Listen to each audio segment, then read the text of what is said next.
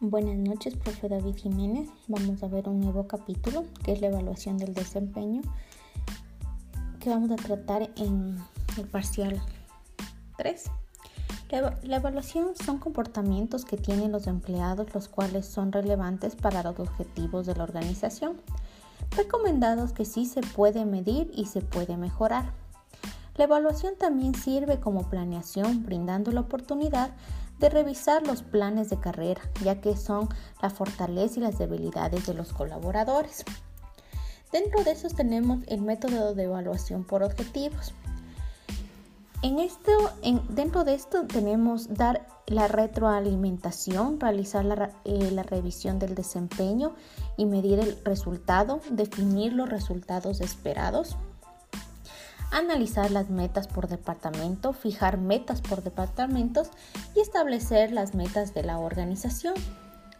A esto también podemos verlo como el criterio para establecer los objetivos. La especificación es claramente establecidos. La aceptación, tomar junto al, colaborador y que esté de acuerdo y cumplirlos. La flexibilidad, diseños para poder hacer cambios cuando sea necesario. La mesura Rehabilidad deben ser motivadores para todos los colaboradores. La accesibilidad debe ser alcanzable para lo que no demotive a los empleados. La congruencia, todos deben tener un objetivo y una dirección.